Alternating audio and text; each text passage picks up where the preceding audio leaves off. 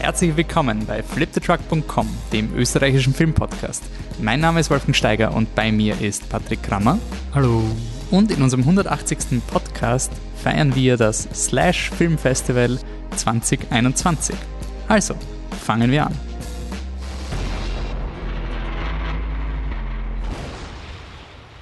Ja, das Slash Film Festival ist Tradition bei Flip the Truck. Seit unserer ersten Staffel haben wir jährlich das Festival des fantastischen Films besucht und darüber berichtet. Es ist eine Zeit in Wien im Ende September, Anfang Oktober für etwas mehr als eine Woche äh, bietet das Slash Film Festival Genrekost, soll heißen, ja, es gibt auch Blut- und Beuschelkino, es gibt aber auch fantastische Filme, es gibt märchenhafte Filme, es gibt Thriller, surreale Filme und dann gibt's den Eröffnungsfilm, der dieses Jahr äh, über die Leinwände beim Slash gezimmert ist, über den auch schon viel geschrieben wurde. Und wie immer gibt's bei uns die Nachbesprechung von den größten Highlights.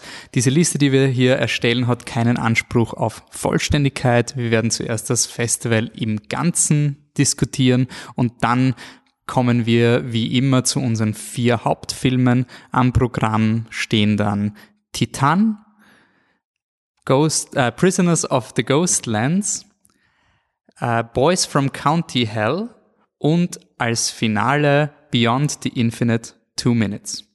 Okay, bevor wir anfangen, gibt's traditionell unser Feedback-Segment, äh, bei dem wir auf eure, äh, euren Input eingehen. Da soll nochmal vorweggenommen werden, ihr könnt gerne mit uns über das Slash Film Festival weiter diskutieren. Wir konnten nur jetzt noch nicht auf euer Feedback eingehen, weil wir diesen Podcast quasi am letzten Festivaltag gleich aufnehmen, damit ihr so schnell als möglich dass diese Folge in euren Podcast-Feeds habt. Aber bitte, wenn ihr am Festival Perlen gesehen habt, lasst sie uns wissen über unsere Social-Media-Kanäle, Facebook, Twitter, Instagram. Alles Flip the Truck. Außer auf Twitter, da sind wir Flip unterstrich der unterstrich Truck. Sorry for that. Ähm, generell, Patrick, was ist dein Eindruck vom Slash dieses Jahr gewesen? Ähm, es war ein Filmfestival, das so gut es konnte wieder back to normal war. Also man hat irgendwie es doch geschafft, wieder zurückzukommen auf eine Art normales Filmfestival. Also es war alles ganz, ganz toll. Ähm, geregelt, was die Pandemie betrifft, mit, äh, mit Checks, mit äh, Infos, mit so gut es geht, auch kontaktlosen Möglichkeiten irgendwie äh, reinzukommen und so weiter. Auch das Contact Tracing hat ganz gut funktioniert. Ich bin einmal benachrichtigt worden, dass irgendwo im Saal jemand war, der danach positiv war. Das ist äh, keine Selbstverständlichkeit, dass mhm. das ein, eine äh, Location macht oder die Stadt Wien das macht, dass man das äh, gesagt bekommt, das ist oft nicht so. Ähm, und, und ich finde, es spricht fürs Festival, weil ich finde es einfach mittlerweile sehr unwahrscheinlich, da wo ich mich überall registriere, dass ich noch nie in einem Raum gesessen bin mit einer Person, die auch positiv war, halte ich für unwahrscheinlich. Deswegen finde ich es echt cool, dass das gemacht wird. Und plus im Saal waren auch strikte Vorkehrungen, muss man auch sagen. Also es, war, war, immer FFP2-Maske. FFP2 ja, also FFP2-Maske war eigentlich, Abstand war natürlich nicht, weil, mhm. weil es war volle Besetzung möglich. Äh, ist natürlich eh bei den seltensten Filmen so, dass der Saal rappelvoll ist, das heißt, es ist auch immer wieder Platz. Mhm. Und ja, geimpft und genesen kommt man rein und äh, getestet. Und generell, ähm, du bist nicht so der Horror-Fan. Eigentlich warst du aber dieses Jahr doch öfter am, am Slash, hast einige Filme geschaut. Was ist dein Eindruck so von den wie das Festival sehr filmisch quasi war. Ja, ähm, bin mir nicht ganz sicher, ob das jetzt die Auswahl von mir war oder generell von den möglichen Filmen, die, die waren. Es waren, es waren wenige Knaller dabei. Also, also ich habe nicht wirklich, ein, also der mich wirklich umgerissen hat, mhm. äh, von, von filmmäßig, äh, war nicht wirklich was dabei. Die meisten Filme sind so in die Kategorie eh lieb und ja, da versucht eh wer was und, und der Aspekt finde ich cool, aber overall ist es halt eh okay. Von dem her will ich nicht sagen, ich war etwas enttäuscht, aber, aber es war nicht so leibend wie, wie andere Filme, also wie, wie vergangene. Vergangene Slash. Slash, ja, also ich, ich kann mich erinnern, wie wir, ich weiß nicht, was haben wir schon für verrückten Scheiß gesehen? Es hat ein, ich meine, das ist für mich, das war auch recht am Anfang des Podcasts, vielleicht spricht er die Nostalgie, aber es hat dieses ganz orge Jahr gegeben, wo in den Top 3, damals hat es quasi nicht mehrfache Aufführungen von Slash gegeben, sondern die, die meistverkauftesten Filme konnte man sich am letzten Tag nochmal anschauen und da war Bab Babadook, What We Do in the Shadows und noch irgend so ein Film, ich glaube es war It Follows, in einem Jahr und das ist halt so bistonarisch, also ähm, war schon ordentlich. Ich muss sagen, äh, ich, ich habe es an sich deutlich, äh, äh, ziemliche Steigerung gefunden im Vergleich zu letzten Jahr. Ich finde, letztes Jahr hat man schon ein bisschen gemerkt, dass es extrem schwierig war, teilweise Filme zu sichten, ist mir vorkommen. Aber da muss man auch dazu sagen, ich war letztes Jahr ein ziemlicher, ziemlich vorsichtig und in reduzierter Menge im Slash. Also ich hätte mich letztes Jahr zum Beispiel nicht in eine drei plus stündige Doku in einem Kinosaal gesetzt. Das habe ich dieses Jahr beispielsweise gemacht. Äh, und wir waren dieses Jahr auch mal bei einer, äh, bei einer Zusatzveranstaltung vom Slash dabei. Es hat das Exo-Quiz, äh, Pub-Quiz gegeben im Schikaneder Flip the Truck Stockerlplatz, Platz zwei gar nicht mal so schlecht. ähm, das nächste Mal zeigen wir es den Uncut-Leuten dann also na, bin eh froh, dass wir überhaupt am Stockerl gekommen sind. Äh, und an sich ganz nette, äh, nette Abendbeschäftigung, was da im Schikaneder war. Gut, dann kommen wir zu den Filmen. Bevor wir ins Hauptprogramm kommen, gibt's Quick and Dirty. Äh, wir haben noch jeder zwei Filme genommen, über die wir kurz reden wollen. Äh, ich starte mal mit der Doku Alien on Stage. Äh, ist eine Doku über ein Bühnen, eine Bühnenproduktion von Alien, also dem Ridley Scott Film aus den, ich glaube, entweder Ende 70er oder, oder Anfang 80er Jahren. Und das war für mich eins der Highlights des Slashs, ähm, aber ich habe nicht viel dazu zu sagen, deswegen ist er nicht im Hauptprogramm. Es ist einfach ein sehr schöner, warmherziger Film, eine Doku, wo einfach gezeigt wird, wie diese Leute Alien zusammenstellen und es ist eine, ein richtig lieber Film, wo es nicht darum geht, also das sind natürlich auch ein bisschen na, man muss schon ehrlich sein, sind schon, schon Dorks, die das machen. Also das sind dann einfach Leute, die, also, aber im, im liebevollsten, im liebevollsten Verwendung vom Wort Dork, das sind einfach Leute, die in ihrer Freizeit einfach mal immer so einmal im Jahr ein Bühnenmus äh, Bühnenproduktion aufstellen und dann machen es halt Alien und sie sind richtig cool und richtig liebevoll. Also der ganze Film ist irgendwie so ein, ähm, statt dass man dieses, äh, ohne jetzt nur ATV zu bashen, aber halt dieses ATV-mäßige Leid schauen, also diese, diese Assi-TV und da filmen wir jetzt mal die Weirdos, wie sie ihren weirden Stuff machen und lachen über sie. Äh, war überhaupt nicht in dem Film, was eher sein, du, du lachst mit ihnen, weil du so sympathisch findest, was die machen. Also es ist wirklich ein Film, wenn, wenn ihr ein bisschen was übrig habt für Alien und ihr braucht ein bisschen was Aufmutterndes, dann schaut sich den an. Das hat bei mir den, den Abend richtig gerettet. Das ist richtig so ein Film, da gehen wir raus. Ha, ist schon schein. Das ist lieb. Einfach, und das war für mich sehr, sehr slashig, äh, dass das einfach so ein Film ist, der eine Nische einfach mal zeigt und man freut sich mit dieser Nische. Der Film hat, ist gut gemacht gewesen, aber er ist einfach mal da, um so eine, um mit dieser Zielgruppe zu connecten und ein ganz spezifisches Hobby einfach mal zu zeigen. Und das war sehr, sehr schön, war sicher eins meiner Highlights des Festivals. Ja, äh, ich wollte Extraneous Matter äh, etwas äh, in den Fokus bringen. Ein, ein, ich habe mir gedacht, ein, ja gut, ein asiatischer Film, der um 23 Uhr im Schikaneder spielt und genau 60 Minuten dauert. Das passt schon. Es geht um eine, Asiatin, die ein Monster in einem Schrank findet. Und ja, wenn jemand was über asiatische und japanische Filme weiß, dann das wohl Tentakel vorkommen werden. Und genau das ist passiert. Im Endeffekt war da, ich glaube, der zweite Film am Slash Filmfestival oder der dritte war dann ein Tentakel-Porn-Film.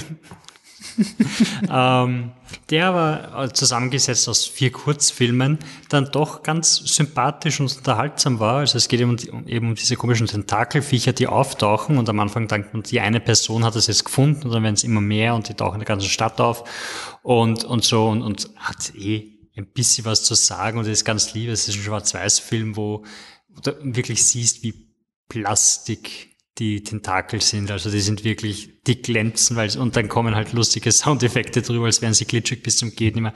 Ähm, eine Stunde hat er dauert und er hat echt, war ich ganz, ganz unterhaltsam. Ist ein modern, also neuer Film quasi? Ja, 20, äh, 20 glaube ich. Mhm. Ja. Okay. Ähm, der nächste war auch ein Film, den ich sehr, also lustigerweise die zwei Filme, die bei mir im Quick and Dirty sind, sind sicher für mich zwei der großen Festivals-Highlights. Ähm, aber ich habe nicht viel zu sagen, außer schaut sie euch an. Uh, Woodlands Dark and Days Bewitched von Kia La Janis. Äh, der Film dauert eine Stunde 93 Minuten. Äh, und ich habe mir gedacht, na gut, einmal, ich gehe nicht in die Nacht der tausend Messer. Ich weiß nicht, wenn ihr das, wenn ihr schon öfter am Slash wart, dann wisst ihr, das ist dieser eine Abend, wo bis um, glaube ich, 6 Uhr in der Früh Slasher-Filme gezeigt werden.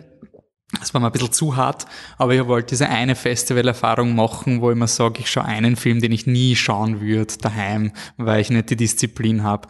Äh, Im Woodlands Dark and Days Bewitched ist eine Doku über Folk Horror. Folk Horror sind alle diese Horrorfilme, wo es halt meistens spielen in Wäldern und es gibt immer so Kommunen, die abgeschieden sind oder einen Hexenfluch. Äh, oftmals thematisiert es, dass wir in unserer modernen Gesellschaft etwas Archaisches vergessen hat, was entweder hervor vorkommt, um uns zu jagen, oder wer beispielsweise Midsommar gesehen hat, dass das vielleicht so Kommunen sind, die abgeschottet von unserer modernen Welt ihr eigenes Süppchen brodeln. Und ähm, diese Doku ist, wie gesagt, irre lang, drei Stunden 13 und sie ist absolut gerechtfertigt ist. Sie wird keine Minute schneiden, weil es einfach ein richtig gut kuratiertes Making-of ist. Also die kann man sich anschauen und danach sitzt man mit einem Blog, zwei vier Seiten wahrscheinlich, wo man sich Filmtitel aufgeschrieben hat, die man schauen muss. Ähm, es ist eine richtig schön aufgearbeitete ähm, Doku, die beginnt mit den drei ich, ich, kannt, ich kannte nur The Wicker Man, aber ähm, der Hexenjäger in den Krallen des Hexenjägers und The Wicker Man, ähm, das sind quasi diese Trilogie, die sie zu Beginn mit dem Folk-Horror assoziiert und dann wird's immer breiter, geht in andere Länder, geht auf australischen Folk-Horror, internationalen Folk-Horror. Ähm, und das Coole ist, dass der Film in Segmente gesplittet ist. Das heißt, man kann sich die Blu-ray kaufen und einfach schauen und nachdem ein Segment aus ist, auf Pause drücken und dann wann anders weiterschauen. Und die Produktionsfirma, die diesen Film produziert hat, macht anscheinend auch primär Filme für Blu-ray. Also die sind sich einfach bewusst, dass das eh von den Konsumierenden so konsumiert wird, wie sie wollen und deswegen gibt's bei ihnen kein hartes Limit auf die Laufzeit. Äh, die Regisseurin war danach noch im Metro-Kino ähm, und ihre Antworten haben irgendwie ein bisschen gezeigt, warum die Doku so lange geworden ist, weil sie ist einfach vom Hundertsten ins Tausendste gekommen. Es war alles super spannend, aber äh, sie, sie hat halt immer begonnen und dann hat sie einfach äh, Geschichten erzählt. Das kann sie sehr gut ähm, und ich bin froh, dass der Film eben nicht geschnitten wurde und ich bin wirklich froh, ihn geschaut zu haben, auch wenn es wirklich lang war. Aber als, vor, als positive Anekdote, ich habe erst bei Stunde drei geschaut, ob irgendjemand sein Handy rausholt, um auf die Uhr zu schauen. Und da habe ich mir gedacht, geil, weil es hat sich bei mir angefühlt, so als wäre es Stunde zwei und dann war so, Alter, drei Stunden schon vorbei, na locker, geht schon. Also auch das sehr positiv. Gut, mein zweiter Film ist ein walisischer Film, The Feast von Lee Haven Jones. Äh, ein eigentlich ganz spannender Film. Es, es geht um, um eine, eine Familie von einem Abgeordneten, die ein, ein Dinner veranstalten und die, die quasi die Aushilfe, die sie dafür engagieren, die beim, beim Kochen helfen soll und beim Servieren, ist ein bisschen strange. Und es stellt sich dann heraus, dass sie höchstwahrscheinlich von irgendeinem Naturwesen besessen ist oder sowas ähnliches. Der Film ist äh, ein ganz, ganz ruhiger Film, der aber mit der feinen Klinge kameratechnisch gemacht worden ist. Also ist wirklich wie ein, wie ein toller Hollywood-Film gedreht mit langsamen Kamerafahrten in einem komplett modernen Haus, das so leicht Parasite-mäßig ist und so ein modernes Haus halt mitten auf, am Hügel steht, wo sonst nur Natur herum ist, mit ähm, einer angestrengten Familien Situation gerade. Der eine, also keiner der Kinder will quasi dort sein, die sind alle so Anfang 20. Der eine hat ein Drogenproblem, der andere hat so Probleme. Mhm. Und ich habe den Film jetzt, jetzt rausgepickt, weil er weil er ein bisschen das verkörpert, was ich beim, beim Slash dieses irgendwie gemerkt habe, dass ganz viel ins Setup reinrinnt und ganz viel in, in, in das Worldbuilding und dann am Ende etwas beim, beim Finale liegen lässt oder sowas. Also der Film dauert eins, 1,30 und danach äh, und in vier Kapitel oder in fünf Kapitel unterteilt und beim vierten Kapitel ist ihm noch nichts passiert. Also mhm. da ist nur, die Kamera bewegt sich immer noch langsam durch die Räume, ähm, sie ist immer noch ein bisschen strange und irgendwas scheint sich anzubahnen und dann gibt es einen ganz kurzen Peak von Violence und dann war's das. Und das, das ist auch bei einem anderen Film, äh, ich werfe mal Lapsis rein, wo halt mhm. viel Setup ist und dann quasi die, die Story etwas unter dem ganzen Setup und den Themen, die man irgendwie reinbringen will, zu leiden scheint. Ähm, das ist ein bisschen was, was mir aufgefallen ist. Bei den Filmen, die du geschaut hast? Ja. Nicht bei denen ich nicht geschaut habe. Aber bei Lapsus kann ich auch sagen, da ist mir ähnlich gegangen, dass quasi an sich gibt es anscheinend genug Leute, die spannende Ideen reinbringen und die Ideen auch wirklich, also anscheinend reichen, um den Film quasi bis durch die Post-Production zu tragen aber irgendwas zum Schluss äh, ein bisschen fehlt. Ähm, wo zum Schluss auf jeden Fall nichts fehlt, aber genau, das wollte ich auch noch sagen, wir kommen jetzt ins Hauptprogramm. Dadurch, dass es ein Festival ist und das sind sehr spezielle Filme, die man sie vielleicht jetzt mal anhört und dann mal auf eine Liste setzt und dann hofft, dass man sie irgendwann nachschaut, also zumindest geht's mir oft so bei Podcasts, werden wir versuchen, die Filme jetzt nicht komplett zu spoilern. Äh, wir, also, aber wir werden jetzt auch nicht unendlich über den heißen Brei herumlegen. Also wenn wir der Meinung sind, das hilft euch, um interessiert am Film zu sein oder das könnte euch helfen, den Film irgendwie spannender zu sehen, ähm, dann werden wir das auch machen. Nicht ewig lang mit umrennen, aber wir werden jetzt nicht immer das Ende spoilern, wenn es nicht notwendig ist. Äh, ob man den nächsten Film spoilern kann, weiß ich nicht. Es ist Titan, der Eröffnungsfilm äh, von äh, Julia Ducournau ich hoffe, ich habe sie richtig ausgesprochen. Es ist die Regisseurin von Raw, ähm, einem Coming-of-Age äh, Horror-Drama, das, glaube ich, auf der Biennale gelaufen ist bei uns. Und uns, also ich glaube, dich und den Michi damals sehr begeistert hat. Ich glaube, die Anne war zu dem Zeitpunkt noch nicht im Podcast drinnen. Und ähm, ja, sie ist jetzt mit Titan erschienen und es geht in Titan, puh, ähm, ja, ich probiere das jetzt mal. Also es geht um ein äh, Automodel, also eine, eine Frau, die auf Autos tanzt bei zum Beispiel, ich, ich rede jetzt so, als hätte ich das schon gewusst, aber ähm, also da gibt's so Autoshows, wo halt irgendwelche coolen neuen Autos gezeigt werden und dann gibt's halt so das ist gar nicht Frauen, neue, die... Neu ist einfach so, so Eye-Candy quasi, wenn du deine aufgemotzten Autos präsentierst. Ja, also sie, sie wird angeheuert, um da irgendwie auf diesen Autos zu tanzen, das ist ihr, ihr Brotberuf. Äh, sie hat aufgrund eines Unfalls in ihrer Kindheit eine Titanplatte, also eine äh, Titanplatte in ihrem Kopf, was auch zu einer sehr markanten Ma äh, Narbe an ihrer, äh, über ihrem Ohr führt. Und sie ist in dieser Szene halt eine anscheinend sehr bekannte Tänzerin. Der Film entwickelt sich dann in sehr, in ein sehr weirdes Terrain und ich habe wirklich gemerkt, dass es einer dieser Filme ist, dass egal wie ich ihn beschrieben habe, ich habe es immer geschafft, dass die Leute dann kein Interesse mehr hatten an diesem Film. Äh, du redest dann so, ja, und dann hat die Hauptdarstellerin Sex mit einem Auto und dann wird sie schwanger und dann blutet sie äh, Motoröl und ähm, dann versucht sie irgendwie aus der Realität zu entkommen und dann gibt's gewisse Genderfragen und dann es ist irrsinnig schwer, diesen Film zu beschreiben ohne zu viel zu verraten, worum es auch geht. Ähm, und ich finde, der Film ist sehr spannend, weil er zu Beginn einfach ähm, extrem, also ich ihn als extrem steril empfunden zu Beginn, also extrem, äh, man hat diese Tanzsequenzen, man hat ein paar so Szenen von extremer Gewalt, die ich wirklich eher am Slash verortet hätte, die auch schon ein bisschen so, Over-the-Top-Gewalt sind. Also so, sie bringt dann Leute um und dann ist da ein Zeuge, eine Zeugin, die das sieht und dann ist sie fast schon so resigniert, so, alter Scheiß, jetzt muss ich die auch noch umbringen, na gut, get on with it. Es ist, es ist ein Film, der wirklich so zu Beginn in meinen Augen sehr wusste, welche Tropes er da, also welche Stereotype er da ein bisschen invertiert. Und erst in der zweiten Hälfte beginnt er überhaupt ein, ein Personendrama aufzubauen mit Figuren, die dann erst später in die Geschichte reinkommen. Und das macht ihn schwer zu beschreiben, weil er einerseits sehr schockierend zu Beginn ist und am Ende aber eigentlich sehr intim und, und ähm, ich will nicht sagen vielschichtig, als wäre es vorher nicht, aber es ist am Ende eher klar, dass da jetzt, dass da jetzt quasi um mehr geht als nur die Hauptdarstellerin. Aber ja, ich tue mich sehr schwer mit dem Film. Ähm, er hat Cannes gewonnen. Er wäre anscheinend überlegt worden, dass er vielleicht die Biennale eröffnet hätte. Ich finde, er hat perfekt auf Slash gepasst. Ich kann mir nicht vorstellen, dass man mit so einem Film die Biennale eröffnet. Ich finde es voll cool, dass er Cannes gewonnen hat, aber die Diskussion kommt dann eh wahrscheinlich später noch. Bleiben wir beim Film. Patrick?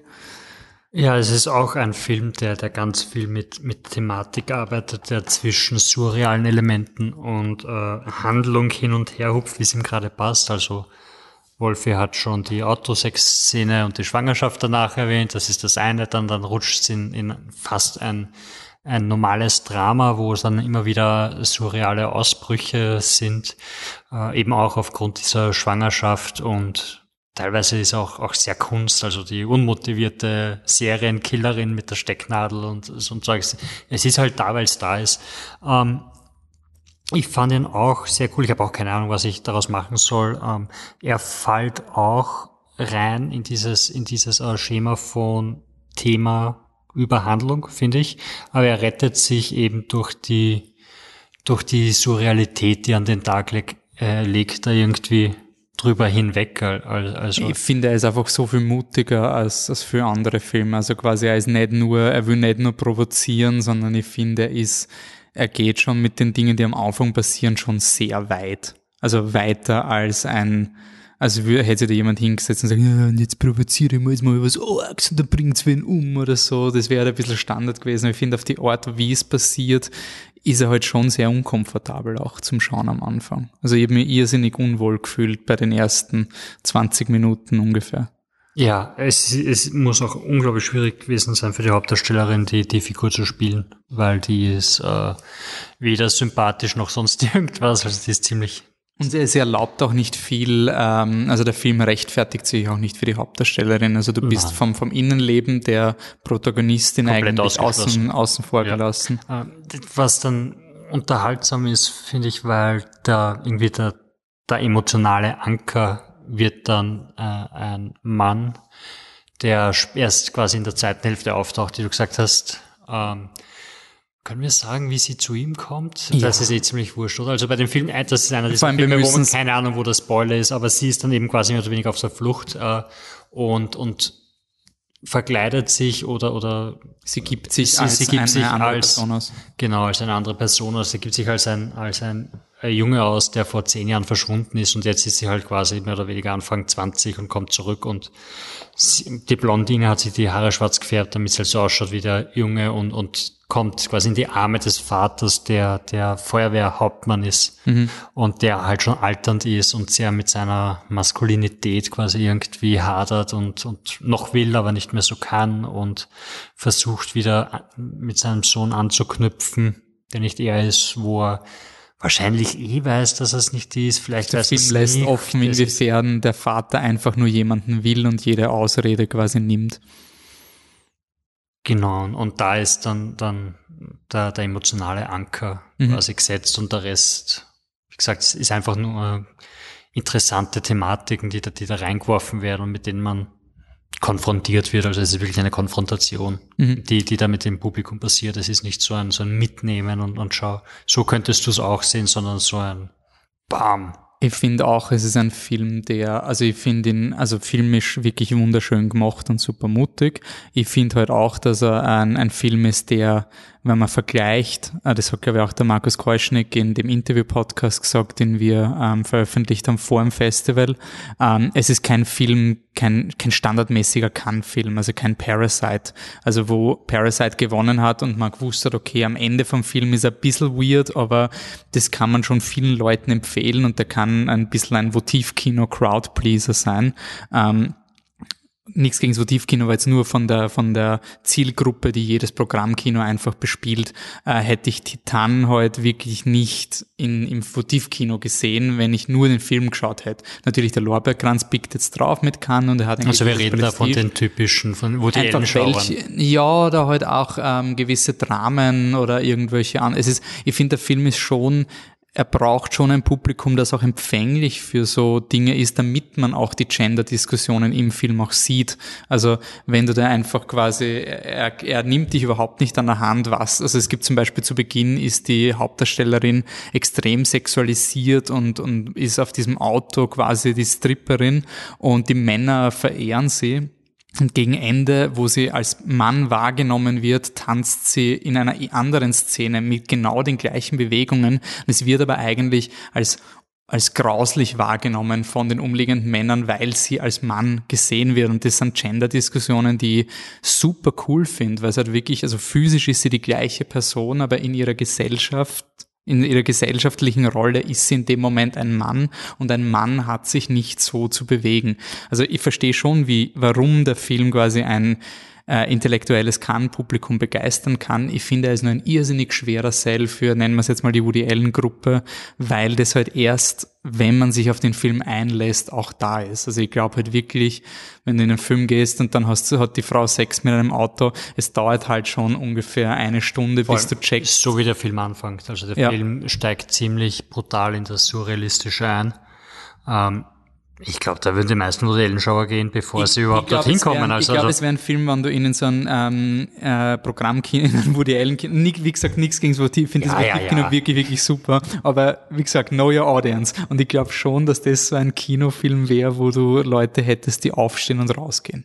Also vielleicht nicht bei der Sexszene, aber wenn dann die dritte Mordszene kommt, dann fragst du halt schon immer, Entschuldigung, was soll denn der Blödsinn? Also das ist eine völlig natürliche Reaktion, wenn du nicht empfänglich bist ist für so. Die Mordszenen, die, die vorkommen, sind dann sogar noch ganz, ganz humoristisch gespielt. Also das könnte sogar aber in einem wenn du sowas nicht lustig findest. Ja, das könnte sogar in einem verrückten Woody Allen Film vorkommen, aber später, wenn sie dann vom Auto schwanger wird, ich glaube, das ist dann der Punkt, wo die Leute sagen, okay, gut, es, es reicht. Ich finde den Film auch so schwer, weil ich finde ihn wirklich super und es ist sicher einer der einzigartigsten Filme, die ich des Jahres gesehen habe, aber ich weiß noch gar nicht, ob er mich begeistert. Also es ist wirklich so, er hat urviel und jede Person, die sagt, bist du deppert, ich finde den Ur super oder Ur scheiße, kann ich total verstehen. Und ich finde, es ist ein Film, wenn nicht einmal weiß, ist es ein Film, den ich mit mir mittragen werde? Werde ich ihn sofort vergessen? Ist es dann doch ein Top-Film des Jahres? Werde ich in zwei Jahren draufkommen, hey, ich Idiot, wie konnte ich den Film nur so halbherzig sehen? Also das ist ein Film, den ich unbedingt ein zweites Mal sehen will. Einfach mal um zu schauen, weil das erste Mal war einfach komplett überfordernd für mich. Ja, ich glaube, dass, dass Titan da einfach sehr, sehr brainy daherkommt und die, die Emotionalität, die du irgendwie brauchst, um dann tief zu verankern, äh, nicht. Hast du die Geschichte mit dem Vater nicht emotional? Oh ja, aber für den ganzen Film nicht, nicht emotional genug. Also ich fand ihn unglaublich leibend und den Schauspieler, also das ist wahrscheinlich, ich habe nur das Programmheft von mir, der Vincent Linden, äh, Vincent Linden. Genau, der Vincent irgendwas. Und ja. Agathe Roussel, also Agathe Roussel, wahrscheinlich, sorry, tut, uns, tut mir leid, dass ich den nicht ja. richtig ausspreche. Nein, ihn fand ich, ihn fand ich wirklich unglaublich äh, stark, wie er, wie er das porträtiert hat, weil er ist, er ist auch ein schon äh, über 50 und noch immer aufpumpt und haut sich die Steroide rein und gleichzeitig ist er dann halt einer, der, der halt weinend zusammenbricht mhm. und, und ah, es gibt eine, eine Szene, wo er, wo er so unglaublich traurig dann irgendwann einmal so sagt, nimm, sie, nimm ihn mir nicht weg oder so irgendwas. Mhm. Und die Dinge, die fetzen dann ordentlich. Aber dazwischen ist einfach zu viel. Also du bist zu selten quasi in seiner Welt oder in seiner Gefühlswelt verankert, als dass du dass du den wirklich emotional wahrnimmst, den Film. Der, der Film ist, ist eher ein, ein, ein Heady, ein, ein Kopf. Ja, ich, ich bin auf jeden Fall neugierig, was Michi und Anne dazu sagen werden. Also wenn die ihn dann mal schauen, weil der Michi ist, glaube ich, ziemlicher Fan von Raw auch. Und mhm. ich glaube nicht, dass er diesen Film überspringen wird. Also soll es dann mal passieren. Und bis dahin könnt ihr uns auf jeden Fall sagen, was ihr von Raw haltet. Ich finde auf jeden Fall, war ein perfekter Slash-Film. Also deswegen meine ich, also ich finde ihn eher auf dem Slash als auf der Biennale, weil ich finde, es ist schon eher. Halt so schwierig, da, da irgendwie einzuordnen. Er ist blutig genug und crazy genug, dass er das Slash-Film auf find, jeden find Fall einfach, äh, einfach ähm, gespielt. Aber wenn er mal der Kann-Gewinner auf der Biennale spielt, das ist schon klar, genug aber Fans. Ich, das meine ich nicht. Ich meine von der Art von Film. Ich, ich finde, er eckt an, aber eben auf die Art, wie er aneckt. Wie gesagt, er, er, er, er, er ist kein Ich reiße jetzt ein dramatisches Thema über Flüchtlinge auf. Das war so diese Art von ich eck an und ich, ich diskutiere, das würde ich eher auf anderen Festivals. Ich finde beim, beim Slash ist halt wirklich das passend, wenn ein Film halt einfach wirklich weird ist und einfach mal dich komplett überfordert. Also das würde deswegen finde ich den Film wirklich passend fürs, für Slash selber. Und also ich finde das Opening-Film ähm, hat er absolut gepasst.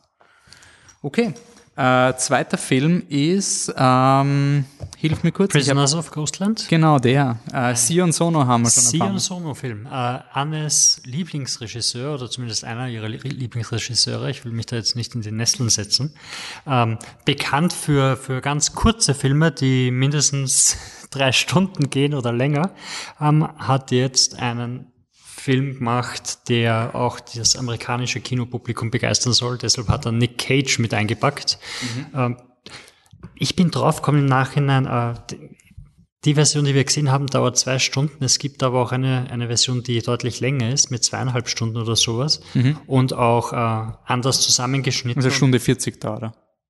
Genau, aber es gibt auch eine, eine lange Version von dem Film quasi. Warum wir den nicht gesehen haben, weiß ich nicht. Ähm, vielleicht ist es auch irgendwie so, es gibt eine Version für Japan und für, für, für den asiatischen Markt, die sie mhm. uns schon kennen. Dann gibt es die Hollywood-Version, wo sie gesagt haben, 1,40 bitte. Ähm, ich kann nicht beschreiben, worum es geht. Es ist in es irgendeiner postapokalyptischen Welt und äh, Nicolas Cage bekommt den Auftrag, die Tochter oder die Ziehtochter des bösen Governors. Overlords mehr oder weniger dort zurückzuholen, die vor ihm geflüchtet ist. Ähm, es spielt zwar, glaube ich, irgendwo in, in Japan, aber diese, diese post-apokalyptische Welt ist so, so Western-Style-mäßig, so halb. Also der Governor ist so, so der Cowboy, der im weißen Anzug mit dem Stetson herumläuft. Äh, und, und ja, Nick Cage muss dann halt in einem Anzug auf den Bomben befestigt sind, damit er ja nicht flüchtet, quasi die Tochter zurück holen und dann findet er quasi die, die Outcasts, die irgendwo bei, bei einem alten Atomkraftwerk leben und versuchen die Zeit anzuhalten, indem sie den ganzen Tag mit einem Seil die Uhr zurückhalten, damit sie nicht weitergehen kann. Und dann passieren Sachen und dann gibt's Explosionen und Samurai-Kämpfe und, und Nicolas Cage redet lustig Japanisch, also wirft einzelne Worte rein, was die Leute im Kino unglaublich unterhalten hat. Also speaking of Slash-Filme, der. Ja. Also es ist so, wenn ich lese, Nicolas Cage bekommt Bomben an seine Eier gehängt, die explodieren, wenn er sexuelle Gefühle gegenüber einer Frau hat, glaube ich. So werden sie getriggert, weil seine Lederjacke auf das spürt. Ja, yep. genau das. Ähm, ist mein erster Sion Sono. Du hast schon einen Sion Sono-Film gesehen, oder? Ja, also ich habe schon zwei gesehen. Okay. Ich nicht welche, aber ich habe Fishbowl gesehen und dann noch äh, den Netflix. Love Wood. Genau, Love in the Woods. Oder Wood Love. Oh Gott. Es ist in Forest of Love. Love Forest of, Love ist in Forest unserer Folge auf jeden Fall verlinkt, auch zum ja. Podcast. Um, ähm, um, ähm, er ist, Sion Sono macht verrückte Sachen und dazwischen passieren ruhige, normale Szenen und in dem Film hat, hat er dann einfach gesagt, okay, gut, ich muss den Film scheinbar kürzen, also werfe ich die ruhigen Szenen raus und es sind nur noch verrückte Sachen da. Was ich schon sagen muss, da ich, mein erster Sion Sono-Film, keine Ahnung, wie ich den Regisseur bewerten soll, aber diesen Film hätte ich nicht länger gemacht. Also ich finde, die eine Stunde 40 waren richtig genau so, dass man, dass er noch immer unterhaltsam genug ist, dass er not overstays is welcome.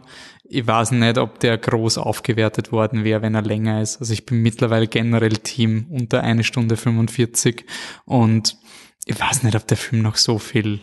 Ich kann, ich, ich, ich bin mir nicht sicher, wie ernst er den Film meint. Also, der wirkt eher schon auch schon so leicht als Komödie und Satire. Ein bisschen thematisch natürlich hat er was reingeworfen, aber ich glaube schon, dass er viel, viel, also ich glaube schon, dass er sehr durchdacht ist. Dafür hat er zu Das heißt ja nicht, dass er nicht durchdacht ist. Das ja. heißt ja nur, dass er, dass er, dass er jetzt nicht so die große Aussage äh, treffen will, für die er viel Backstory oder oder viel Character Development mhm. braucht. Das, das scheint der Film Na, nicht ich unbedingt find, zu Ich finde auch, dass die Figuren keine Figuren sind. Insofern wüsste ich nicht, was jetzt noch eine extra Laufzeit an diesem Film verbessern wird. Also ich finde, der Film hat wirklich das Minimum an Handlung mit. Nicolas Cage kommt da halt hin und dann gibt's einen Aufstand und zum Schluss bringen sich alle um. Also es ist jetzt überhaupt kein Film, wo ich, also ich, ich hätte vielleicht sogar noch zehn Minuten rauskürzt und einfach gesagt, also quick and dirty einfach. Aber ich, ich habe ihn sehr angenehm gefunden. Also ich habe ihn wirklich wunderschön gefilmt.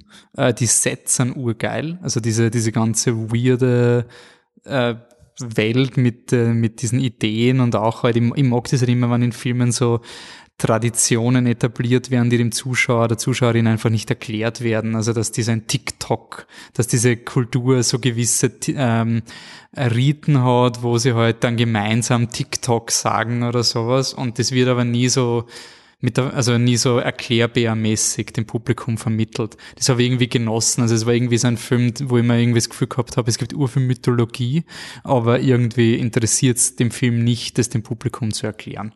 Also wahrscheinlich jedes Set ist total überlegt, jedes Kostüm hat irgendeine Hintergrundstory, aber das interessiert quasi den Film nicht, dass das Publikum weiß, warum die Leute anzogen sind wie Raben und der Typ äh, Leute in, in, in äh, Mannequins, also in Ladenfiguren, Puppen einpackt oder sowas und ihnen dann etwas nimmt. Also es, sind, es ist irgendwie so ein Film mit so urgeilen, weirden Regeln. Das hat mir voll taugt. Mhm, die Sets wirken irgendwie so theatermäßig, mhm. finde ich. Also es gibt das eine groß, das quasi vor, vor so einem Reaktor, so vor einem eingestürzten ist, wo eigentlich nur der, der, der äh, Uhrturm in die, in die Höhe steht. Und rundum sind nur noch äh, Ruinen und davor ist ein, eine kleine Kutsche, wo einer Bücher vorliest, ohne Grund. Mhm. Und auf der anderen Seite hast du eben diese, diese Western-Welt, die so saloonmäßig ist, aber irgendwie so ein Mischmasch aus, aus wilden Westen und, und japanischen äh, Kulturkreisen. Ganz strange, aber ganz lustig, weil er hat im Endeffekt hat es auf zwei Orte, hat es dann, dann fest und dazwischen gibt's nicht viel. Ja, ähm, wahrscheinlich hassen ihn die Sion Sono-Fans, oder? Also, es ist wahrscheinlich so ein, wenn wir da jetzt sagen, der ist ganz okay, dann wird er wahrscheinlich die volle Sellout-Ding sein. Aber wie gesagt, für Slash oder passt. Ähm, hast du noch was zu Prisoners of the Ghostland, oder? Nein, nein, nicht wirklich. Nein, nein, nein. Mm, okay. Cage is Cage. Aber Cage being Cage. So, dann kommen wir zu einem Film, der ähm, der Surprise-Movie war, Boys from County Hell. Äh, es gibt jedes Jahr beim, Net, äh, beim Slash in den Surprise-Movie, da weiß man eben nicht, was es ist. Und im Vergleich zu anderen Festivals schreiben sie auch nicht die Laufzeit rein. Das heißt, Michi ist ja der Experte beim Biennale-Programm, der findet immer heraus, was der Surprise-Movie ist, weil da genau die Minuten stehen, ähm, die der Film braucht. An sich verstehe ich es, dass man zumindest weiß, wie lange man dann im Kinosaal hockt, aber vielleicht muss man es nicht auf Minuten genau angeben.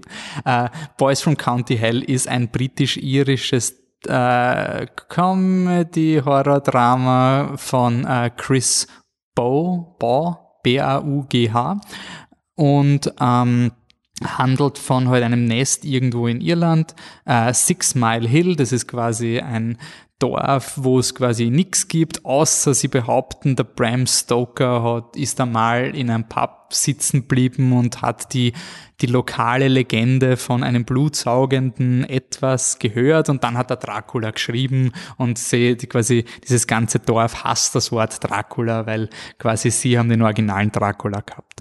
Ähm, der Film dreht sich dann um eine Gruppe von so eben diese klassischen Coming-of-Age-Loser-Truppe von äh, zwei Freunden. Einer will weggehen, der andere nicht und äh, sie haben dann äh, ein bisschen eine Streiterei und es gibt da halt einen Ort, auf dem Steine liegen und die liegen schon seit ja Millionen oder wie lang schon immer. Auf jeden Fall, ihr, ihr wisst, wie solche Filme ablaufen. Man soll die Steine auf jeden Fall dort lassen, wo sie sind. Aber eine böse Baucompany dessen Chef der Vater vom Hauptdarsteller ist, beschließt, da jetzt quasi durchzuplanieren. Äh, durch eine Verkettung tragischer Umständen stirbt der beste Freund des Hauptdarstellers, wird dann begraben, kommt aber als Vampir-Zombie zurück und das Böse äh, unter der Erde wird eben auch erweckt, weil die Baufirma die Steine weggibt und damit kommt nicht Dracula, der echte Dracula, nämlich der echte Vampir, kommt aus seinem Grab und droht das ganze Dorf auszusaugen und das Blut der, der Dorfbewohnerinnen zu verschlingen. Ähm, Jo, der Film wird als Komödie geführt, wurde uns zumindest als Komödie präsentiert. Ähm, er hat mir gar nicht gefallen. Also es war wirklich so ein Film, wo es leider ähm, war, das ja war war leider nichts für mich, ähm, weil er halt wirklich sehr formelmäßig daherkommt und eher so ein ein by numbers Comedy ist. Also ich habe gewusst, okay, der eine Typ, der stirbt, ja, passt, der stirbt. Ungefähr fünf Minuten später vergessen alle Leute, dass sie beste Freunde waren und dass ihr bester Freund gerade begraben wurde oder so. Also es ist irgendwie so ein extrem oberflächlicher Film, der halt einfach gut gefilmt ist. Also er ist wirklich von der Produktions, von den Production Standards wahnsinnig okay. Also kann man echt nichts bemakeln und ist auch sicher wahrscheinlich solide Unterhaltung. Im Vergleich zum Rest der Filme, die ich gesehen habe, muss ich sagen, hat er mich sehr, sehr kalt gelassen. Ja, er ist, äh, ich glaube, er weiß, er hat selber einfach den Ton nicht getroffen, den er treffen will. Also man merkt schon, wie alles geframed ist, wie der Musikeinsatz ist und so weiter, dass er lustiger sein wollte, als er im Endeffekt war. Also ich glaube, es gibt kaum Gags. Ein paar gibt es dazwischen in der Mitte. Äh, also es gibt schon Gags, aber sie kommen nicht nicht fetzig genug, dass man, dass man lustig ja, ist. Aber ich meine, ich glaube, es, ich glaube, es gab drei, drei Lache im Kino, also an drei ja. Stellen und sonst waren es maximal nicht einmal ein Schmunzler. Mhm. Und dann merkt, und dann irgendwann hat er sich halt wirklich verlaufen. Ich meine, er ist schön gemacht. Äh, er ist ein, ein nordirischer Film. Ich, mhm. Äh, ja, nordirisch ist er. Äh, von dem her war es auch unterhaltsam, mal wieder diesen verrückten Akzent zu hören. Und gerade am Anfang herausfordernd, aber er ist ja sehr formelhaft. Ich, ich glaube, dass das beschreibt es am, am ehesten. Du hast so, so quasi die, Kommi, äh, die, die Beats kommen sehen, mhm. die, die passieren. Also du wusstest, okay, gut, jetzt sind sie da. Äh, die Regeln haben nicht wirklich Sinn gemacht, die sie etabliert haben. Sie hatten eine gute Idee, finde ich, und sonst war alles andere genauso wie man sich erwarten würde, würde jemand sagen, hey du, mach uns doch einen, einen, eine Vampir-Comedy. Was mhm. ich schade finde, weil ich mag Vampire und die würden eigentlich meistens für mich funktionieren, außer Tobias Moretti spielt mit, aber. Was wird das geheißen, der Vampir auf der Couch, ja. oder?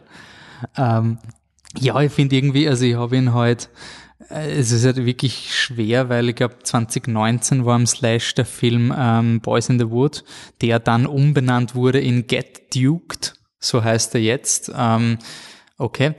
Äh, und der, wo hat für mich am Slash voll funktioniert, ich kenne Leute, die, die nachher gesehen haben, die gesagt haben, der ist überhaupt nicht lustig, aber ich finde, beim Slash ist ja auch oft die, die Community-Erfahrung, dass du manchmal findest den Film so geil und lustig, weil du in diesem Filmcasino-Saal bist und die Leute gehen ab. Und ich finde, bei dem Film hat man eben das auch gemerkt. Also so ein, wir gehen gerade nicht ab mit Kinopublikum. Also das Kinopublikum ist, hat gerade, ja, es ist unterhalten, aber es ist kein, der ganze Saal kullert vor Lachen quasi. Was war, was war der, der Film, der 2018, glaube ich, vor Colossal gespielt hat, den wir uns angeschaut haben, dies, dieser asiatische äh, Samurai-Film. Oh ja, den The Sword, The Magic Sword, also ja, Sword of the Thousand Deaths, weiß ich nicht, ja. irgendwie. Ja. Ähm, der, das war zum Beispiel so ein Fall, da ist das Kino Uhr mitgegangen. Wir haben halt das Pech gehabt, dass uns, dass uns der Film nicht gefallen hat, äh, ja. komplett rausgehauen hat. Aber das war so ein, alle, die in diesem Kinosaal waren, oder die meisten, haben den Urleibern gefunden und haben sich quasi gegenseitig aufgeschorkelt. Mhm. Wir hatten, wie gesagt, das Pech, dass wir sehr früh ausgestiegen sind, weil uns überhaupt nicht gefallen hat und dann sie hat uns das Publikum auch, der Saal auch nicht mehr mitnehmen können, wenn die abgegangen sind. Aber bei dem war es so, dass es einfach komplett gefehlt hat. Ja, also ich habe gehofft, dass das jetzt noch passiert, dass du irgendwann quasi aus diesen Fuck it-Moment kommst, also auch auf ähm, Slash and Hall bei Mandibles. Das war zum Beispiel auch ein Film, wo ich nicht gewusst hätte, ob ich ihn so lustig gefunden hätte, hätte ich ihn zu Hause geschaut, aber da war es so, ich habe ihn ein bisschen lustig gefunden und durchs Publikum war es dann einfach witzig. Also aber Mandibles ist halt auch ein Film, der eskaliert halt auch gescheit. Und der Film eskaliert jetzt nicht. Also du hast halt diese, ja. diese 0815-Story, es, es schaukelt sich auch der Film selber nicht auf. Er, er ist halt einfach so, er ist, also ich finde halt, er ist ja nicht einmal, ich finde, er ist ein normaler Horrorfilm eigentlich. Also ich finde gar nicht, dass er so, es ist halt einfach ein, wir haben ein Monster und wir müssen das Monster besiegen. Also, und das sind halt recht, ganz, recht klare Aber Steps. als das ein Horrorfilm wäre, dafür ist er wieder nicht Horror genug, weil du hast keine, keine nein, nein, nein, er, es funktioniert eh auch nicht. Aber ich finde also, von der also Struktur her würde. Naja, das, das ist, ja, entweder du machst, haust mehr Gags rein oder du machst den gruseliger oder du machst beides und kriegst einen guten Film. Äh, wie gesagt, das ist das, was ich vorher gemeint habe, mit er findet seinen Ton nicht, weil, weil er schert zu wenig nach links und zu wenig nach rechts auf. Das heißt, er ist so ein gerade runter, komplett langweiliger Film, der, mhm. der, der nix. Ich finde es interessant, ich habe ähm, also wir haben ein bisschen drüber geredet, dass diese Filme jetzt auch recht poliert sind am Slash. Ähm, ich finde es auch interessant, wie gut die, die Kritiken dann immer waren von Filmen, die wir gesehen haben. Also ich war wirklich froh, dass ich oftmals nicht gewusst habe, ob der Film jetzt gute oder schlechte Kritiken hatte. Mhm. Der Film ist, glaube ich, auch bei Rotten Tomatoes 82 Prozent. Ich weiß, Rotten Tomatoes, das heißt eh nix. Aber ich finde es interessant, dass selbst so ein Film, der halt recht generisch daherkommt, anscheinend eine sehr positive Rezeption hat in so dieser generellen Kritiker-Bubble.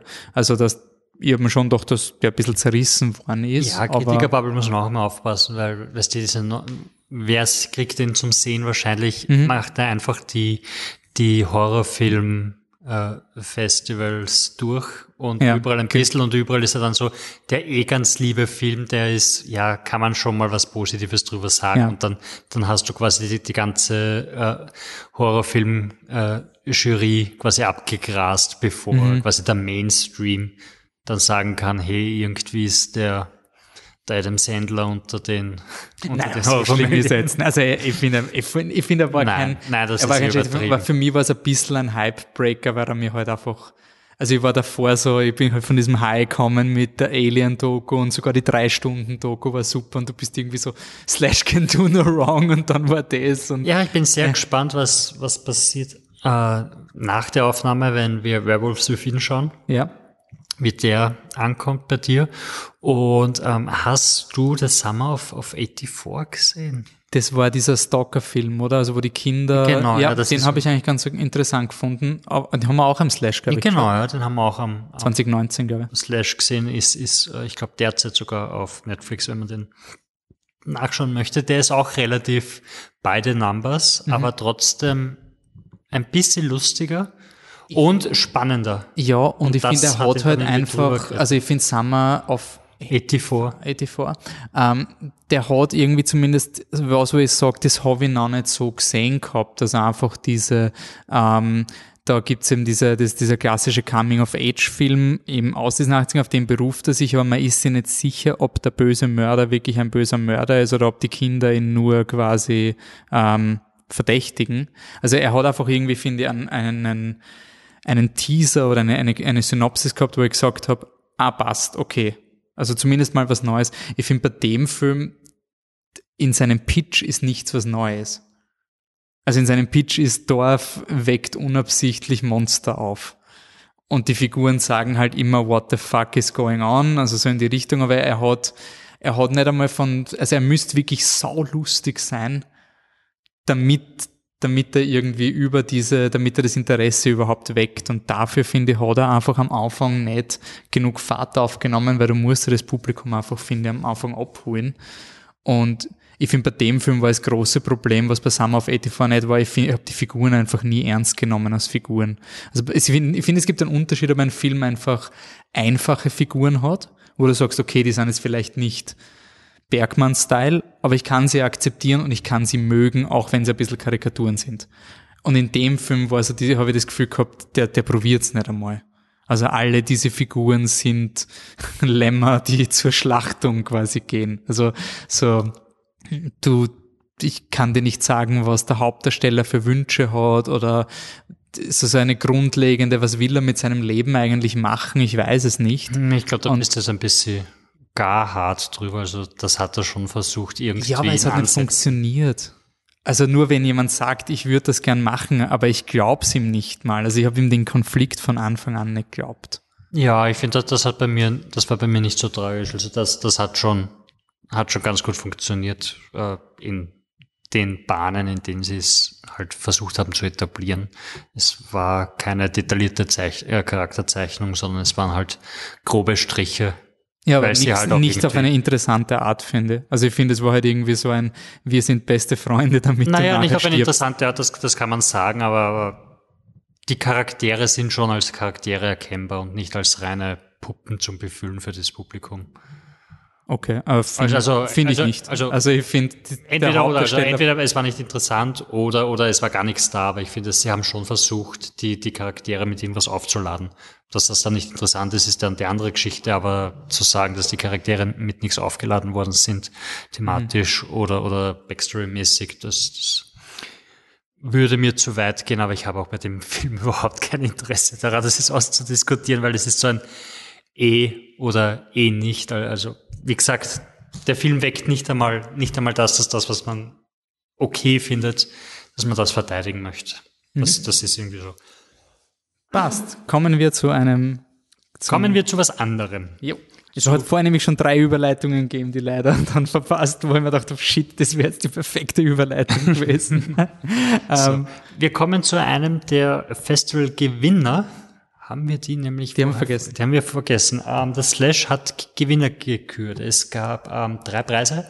Es gab einen Jurypreis für den besten äh, Langspielfilm, einen Jurypreis für den besten Kurzfilm und, einen, Ju- und einen Publikumspreis für den besten Kurzfilm. Mhm. Äh, den Kurzfilm haben beide gewonnen. Äh, You Are Dead, Helen.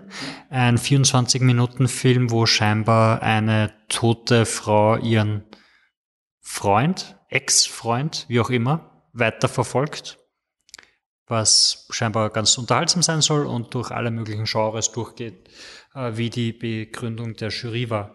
Der Langspielfilm ist auch sehr gestreckt, muss man sagen, weil wir reden von einem ist knapp. 60-Minuten-Film. 69 waren es, glaube ich. Ja, äh, Beyond the Infinite Two Minutes, äh, Regie hat Junta Yamaguchi geführt. Ähm, und der hat mit einem anderen noch das Drehbuch zusammengeschrieben. Es geht um eine Zeitreise. Und zwar geht's um einen Mann, der hat ein Café und wohnt über diesem Café. Und aus sehr komischen Gründen hat er oben einen Fernseher stehen, mit dem man sieht, was unten passiert, und unten einen Fernseher stehen, mit dem man sieht, was oben passiert. Warum man das macht, weiß ich nicht, aber ich habe es akzeptiert. Ich weiß, war es war Zeiten der Pandemie, wo der Film dran ist. Vielleicht waren es so Zoom-Calls, dass der da so quasi den, beide, beide sind Zoom-fähig und Ja, aber der eine willst kann du das- Social Distancing, der eine sitzt Er hat, oben, einen andere Café, er hat sitzt einen Café, das heißt, wenn Social Distancing ist, hat er eh zu. Auf jeden Fall, wenn er Also, oben, also wir wissen nicht, ob das das Standard-Feature ist, aber er wirkt nicht überrascht durch die Tatsache, dass beide Fernseher eine Webcam haben. Nein, das ist Das, also quasi. Ja, also es sind ja, es sind ja äh, Apple-Bildschirme. Aber ähm, wenn er oben reinschaut, sieht er quasi das Café unten zwei Minuten in der Zukunft. Und wenn er unten reinschaut, sieht er quasi sein früheres Ich von vor zwei Minuten. Und das ist ein ziemlich lustiges Setup, weil what the fuck machst du mit zwei Minuten? Das bringt dir genau nix. Ja, du schaust oben rein, dann gehst runter, dann sind die zwei Minuten vorbei, bis du beim unteren Bildschirm bist, dann sagst du noch drei Sätze und das war's. Und der Film spielt sich einfach so gut damit. Es ist ein kleines Kammerspiel, das sie mit dem Handy gefilmt haben in Wirklichkeit. Ähm, was man auch sieht, aber das ist ein anderes Thema. Äh, und es, es eskaliert sich einfach nach oben und dann haben sie lustige Möglichkeiten, wie sie weiter in die Zukunft sehen, weil sie kommen drauf so, hey, wenn da ein Bildschirm steht und wir stellen den anderen Bildschirm davor, dann können wir einen Infinite Loop machen und das Bis zu zehn Minuten ja, genau. Aber das Problem ist dann halt, irgendwann ist der Bildschirm zu klein, dann müsste man telefonieren und sowas. Also es wird wirklich, wirklich unterhaltsam und dadurch, dass der Film nur 69 Minuten dauert, hat er auch überhaupt kein Problem damit, irgendwie die Spannung zu halten, weil er nie eine Phase hat, wo das Energielevel runtergeht. Und da, dadurch ist es einfach durchgehend unterhaltsam und lustig und sie haben auch, sie führen auch immer viele Figuren ein, dann hat jede Figur quasi so drei Minuten was zu tun, dann ist der Film schon wieder vorbei. Und, und der war wirklich, wirklich einfach nur unglaublich unterhaltsam. Und also äh, war jetzt zu sagen, das ist eine der besten Zeitreisekomödien, das ist anders selten in Filmen, weil es gibt so wenig Zeitreisekomödien, weil das mal extrem schwierig ist, das überhaupt zu machen. Aber er hat einerseits eine sehr plausible Zeitreiselogik, die er auch super durchexerziert. Also ich habe es jetzt nicht geprüft, aber ich bin mir relativ sicher, dass der Film wahnsinnig gut durchdacht ist. Ich muss noch, sorry, dass ich dich unterbreche, aber ich muss noch sagen, ah, der Film ist ein Pseudo-One-Take gedreht worden und das ist quasi der, das ist das Zaubermittel, mit dem der Film funktioniert. Weil, weil du keine Cuts hast, dadurch kommst du zwar auch in die, okay gut, aber das heißt ja dauernd, wenn er runterkommt, dann müsste er sich ja selber über den Weg laufen. Und was ist denn da mit irgendwelchen Time Loops und, und sind das dann unterschiedliche, die blalalala. Die Kamera läuft diesem Team an Leuten einfach die ganze Zeit nach. Und dadurch stellst du dir die zwar so ein bisschen die Frage, aber du siehst, dass es funktioniert, weil es funktioniert und deshalb akzeptierst du es einfach. Ja. Und das ist unglaublich gescheit gemacht. Ja, und ich finde halt einfach, die ganze Logik ist durchkonstruiert und einfach die, die Zeiten, man hat dann in den Credits hat man auch gesehen, wie sie quasi immer gestoppt haben, dass sie eben die zwei Minuten einhalten. Und der ist sicher, da ist irre viel Hirnschmalz. Also dafür, dass der Film so locker und lustig ist, ist wahrscheinlich eine irrsinnige Disziplin und Arbeit in den ganzen Film reingesteckt Man hat. Also einmal da- hat man eine Leinwand gesehen, wo sie nur die Zeitlinien Ja, aufzeichnet also haben. Das ist, es der- wird der so Nolan schnell, kann so, quasi kom- scheißen gehen. Also es die- wird die so Dreamworks. schnell, so kompliziert, weil du wirklich da anfängst mit, ja gut, dann ist er da. Und dann haben sie gezeigt, wie sie das gefilmt haben mit den Kameras. Und das ist einfach so ein Puzzle als Filmemacher. das auf die Reihe zu kriegen, weil du musst quasi die Sequenzen drehen, die dann bei den Bildschirmen abgespielt werden, während dein Schauspieler, der das schon eingesprochen hat, dann zeitgleich darauf reagieren muss und das quasi nochmal nachspielen, genau in demselben Innuendo, aber du hast, du hast eben diesen One, den Pseudo-One-Take, das heißt, du hast keine Kameras, die irgendwo hingehen, es ist so kompliziert. Und, Und du siehst ein bisschen, ein bisschen im Abspann, in diesem Making-of-Szenen, die sie reinschneiden, wie kompliziert das wirklich war. Und das Geile ist halt, dass der Film eben einfach als Film funktioniert. Also es ist halt einfach, ich meine, es, es führt dann wieder vor Augen, wie viel Arbeit hinter wahrscheinlich so ziemlich alle Filme reingehen. Ist dann natürlich immer schon, wenn es nicht funktioniert, aber wenn es bei so einem Film halt funktioniert, dann ist es halt doppelt cool, wenn man sieht, was im Hintergrund. Also es hätte auch in die andere Richtung gehen können. Es hätte irgendein crazy Japaner sein können, der irgendein weirden Time-Travel-Film machen will, der komplett überkonstruiert ist und wenn der das aber dann nicht auf die Reihe bringt oder es einfach nicht gut genug gemacht wird oder er oder sie das, ähm, das Cast einfach nicht zusammenbringt. Also ich finde, man merkt zum Beispiel schon, also Sie haben es auch gesagt, es ist eine Theaterspielgruppe eigentlich gewesen. Man merkt auch, dass die Theaterspieler sind, weil Ja, ja. immer, wenn einer redet, overacten die fünf anderen im Hintergrund und reagieren auf noch jedes Obwohl ich Wort. weiß nie, ob das kulturelle. Ja. Ich habe, ich habe gestern habe ich dann zum runterkommen habe ich äh, Memories of Murder geschaut, äh, den 2004 Bong Joon Ho Film und das ist ist auch so ein Acting und dort schlagen sie sich die ganze Zeit. Also die legen sich dauernd eine auf und ich weiß schon von anderen Filmen, auch von Sie und so, dass dieses wir schlagen uns einfach mal und ich hau dir einfach mal eine Tätschen runter und so weiter, dass es was ur-südkoreanisches zu sein scheint. Das heißt, immer wenn solche Sachen passieren mit, Alter, die Overacten bis zum geht nimmer oder der redet schon sehr komisch. Also die Intonation vom Hauptdarsteller hat mich uroft rausgehauen, weil er so komplett abgehackt gesprochen hat. Ich weiß nicht, ob, ob Japaner so reden. Gut, ich meine, das nicht. ist ja oft, ich meine, das habe ich schon gesehen, das ist oftmals das Problem bei synchronisierten japanischen Filmen, dieses abgehakt sprechen, dass das überhaupt nicht ins Deutsche Okay, aber die anderen, die anderen SchauspielerInnen haben zum Beispiel nicht so abgehackt geredet, deshalb war das so komplett so, okay, oder?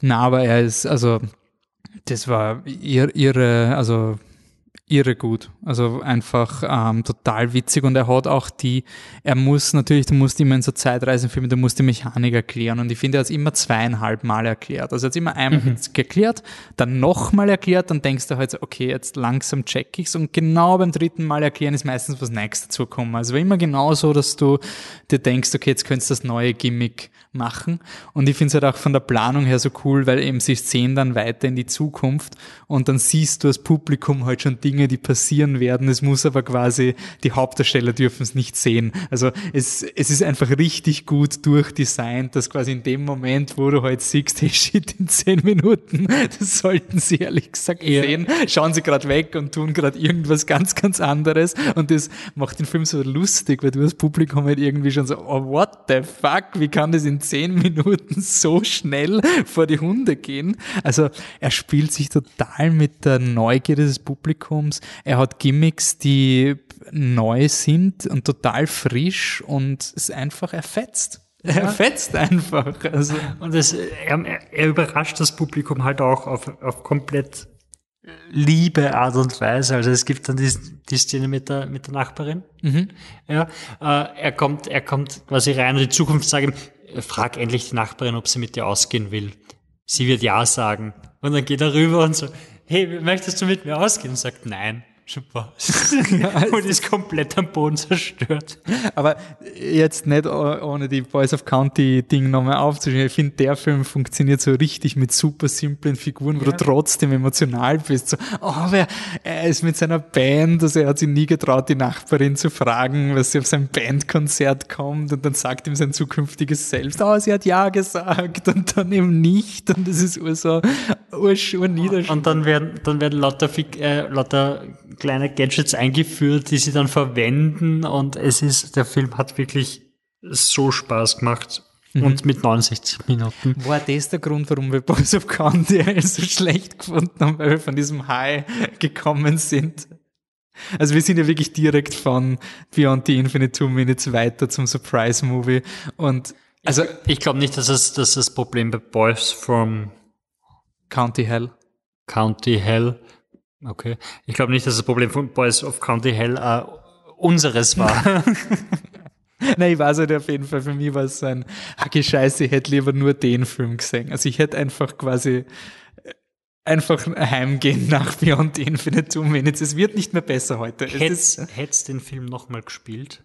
Ich hätte, ich hätte noch, noch mal geschaut. geschaut. Ja, weil wir haben ja das zweite Screening gesehen, oder? Ich glaube, es ja. war das zweite Screening. Ja. Und ja, ich habe auch, also es, hat, es hat ihn ja bei der Jury dann, also bei den Siegerfilmen hat sie nochmal gespielt. Also der Siegerfilm wird nochmal gezeigt. Aber ja. Nein, also wirklich eine, eine große Empfehlung. Ich hoffe, dass man den irgendwie zum Sehen kriegt? Also ich glaube schon. Ich glaube, das wird jetzt ein Festival-Darling sein und dann gibt es wahrscheinlich einen Streaming-Release oder in, irgendeinen genau, Blu-ray-Release. In Japan scheint er schon Kultstatus erreicht mhm. zu haben, halt mit jeder lustige Zeitreisefilm aus aus den 2020ern. Ich glaube halt auch, dass er, ähm, also das merkt man bei vielen Filmen, dass die jetzt diesen Festival-Circuit einfach ausnutzen, weil man jetzt hört, das ist dieser Zeitreisefilm beispielsweise und du generierst quasi mal irgendeine Zielgruppe für diesen ja, die Film. Die Frage ist immer, was bis nach Österreich schafft. Das ist halt mhm. immer die Frage. Nein, ich glaube, es wird sicher möglich sein. Ich, ich schätze, es wird sein auf Amazon dann kaufbarer Film sein. Ich weiß nicht, ob das ein Netflix-Film ist oder halt als Blu-ray, Worst Case, wird es ihn geben. Ähm, okay, passt. Dann haben wir das Slash Film Festival abgehakt, 2021. Ähm, muss wirklich, also ich war äh, komplett on a high die, die letzten zehn Tage. Also für mich war es richtig, richtig cool. Vor allem auch, also nochmal eben Danke für sowohl dieses Jahr als auch letztes Jahr eben dieses, dass es Slash letztes Jahr auch in der Pandemie das gemacht hat. Äh, da war ich persönlich einfach noch nicht so bereit, diese exzessive Slash-Erfahrung auszukosten. Und ich bin wirklich froh, dass es dieses Jahr einfach gegangen ist und dass man eben im, im vollen Filmcasino mit den, den Slash-Leuten wieder sitzen kann. Das war für die geistige Gesundheit wirklich wichtig und ich hoffe, dass das bleibt für die nächsten Jahre Flip the Truck. Also wenn im September nicht das Slash stattfindet, dann, dann sind die End, dann sind die Endtimes quasi kurz vor der Tür. Ja, und jetzt müssen wir versuchen, gute Slash eineinhalb äh, Christmas Movies ins Leben zu rufen. Definitiv. Also wir, wir wissen also, dass noch kein, es gibt, also es gibt ja immer zu Weihnachten den ähm, Weihnachts, kurz vor Weihnachten ist im Filmcasino immer so ein Slash Christmas Screenings. Ich glaube, da waren die Highlights bisher, ähm, du hast Gremlins mal geschaut dort im Filmcasino? Gremlins war fast, war so geil. Gremlins, das war eines der, der, nicht der, er, oh ja, vielleicht sogar eines der ersten äh, Weihnachts- äh, Filme, ich weiß gar nicht, ob, ob davor oder nach Rare Exports, ich glaube danach, aber damals hat das äh, Filmcasino noch einen, einen analogen Projektor gehabt. Und mhm. die einzige Gremlins-Version, die sie aufgetrieben hat, war 16 Millimeter mit finnischen Untertiteln, wo das Bild so unscharf war, dass du urwenig erkannt hast und drunter lächerliche Wörter gestanden sind. Es war so ein schönes Screening. Es, es hat so viel Spaß gemacht. Wirklich das Sitzen das war wahrscheinlich wirklich eins der besten Kinoerfahrungen mit dem Publikum, einfach nur diesen, diesen schlechten, diesen crappy, was weiß ich, was das war, Version von einem Film zu sehen. so schön. Also da gibt's, das kommt wieder auf uns zu. Wir wissen aber noch nicht, welcher Film feststeht und ähm, vielleicht das gibt's. Wäre uns wahrscheinlich auch egal. Ganz ehrlich. Ja. Wir werden versuchen, so oder so hinzuschauen. Auf jeden Fall. Also ich lege es euch ans Herz und dann, ähm, das ist quasi das nächste Slash-mäßige. Nächstes Programm bei uns geht's weiter äh, mit einigen Podcasts hochkalibern. Also ich kann jetzt mal so ein bisschen in die ferne Zukunft blinken, weiter als zwei Minuten. Nämlich der nächste Podcast, der kommt, ist wahrscheinlich ein Dune-Podcast, äh, den wir gemeinsam mit dem Salzburger ähm, Podcast Lichtspielplatz aufnehmen. Äh, wenn ihr den Lichtspielplatz noch nicht kennt, das ist ein super äh, recherchierter, edukativer Podcast. Also die nehmen sich immer ein Thema vor, also der letzte, die letzte Folge, die sie rausgeworfen haben, war Twister und ich war überrascht, wie cool man eine Folge über Twister machen kann. Also ich, wusste, dass ich den als Kind cool gefunden habe, also, aber anscheinend ist er noch immer cool, zumindest für die Leute von Lichtspielplatz. Ich selber habe ihn nicht nochmal gesehen. Das kommt, also Dune. Danach kommt die sechste Folge Kino der Sterne, unsere Star Wars Retrospektive mit der Anne und der Dramaturgin Ines Häufler. Wir diskutieren äh, Gender, Feminismus und Klimakrise anhand von Prinzessin Mononoke. Und dann noch ein kleiner Teaser zu Halloween gibt's gibt's ein ganz besonderes Podcast-Event. Die Filme stehen noch nicht ganz, aber klar ist, dass am 21. Oktober die Fortsetzung zu Venom rauskommt. Let There Be Carnage. Wir finden Venom eigentlich ganz okay. Und der neue Film hat ungefähr doppelt so viele gute Kritiken wie der erste Film. Also wir erwarten das Beste. Was wollt ihr denn noch? Also das ist dann das Halloween-Special, gibt's dann einen Venom-Podcast. Und der wird ziemlich eskalieren. Also schon allein bei der Liste an Filmen, die da reinfallen könnten, ist es einfach so, es ist, es ist genauso scheißegal wie Venom. Es ist wirklich so, nee, mach mir doch das. Okay. Na, der wird cool, da kann, da kann, man richtig geile Filme machen. Also ja. das wird, das wird, ich glaube, ihr werdet überrascht sein, wie wie viel Sinn das macht. Nein, wie facettenreich die anderen drei Filme sein können, wenn man von Venom startet. Also, weil wir machen nicht, ja, machen wir den ersten Venom und Spider-Man 3. Nein, nein, nein, nein, nein. Wir machen nein, nicht so einfach. Also, ich glaube, das wird ein Podcast sein, der undersellt wird. Der ein bisschen so, ja, es ist Venom 2, aber ich sag jetzt on Mike, das wird einer der besten Podcasts, die Flip the Truck 2021 ins Internet schießt. You heard it here first. well. Passt. Ich sage danke fürs uh, Zuhören. Ihr könnt, wie gesagt, mit uns immer Kontakt aufnehmen. Facebook, Instagram, Twitter, habe ich vorher schon gesagt. Oder eine E-Mail, contact at flipthetruck oder pizza at flipthetruck. Auf beide wird geantwortet. Danke fürs Zuhören. Bis zum nächsten Mal. Ciao. Tüdelü.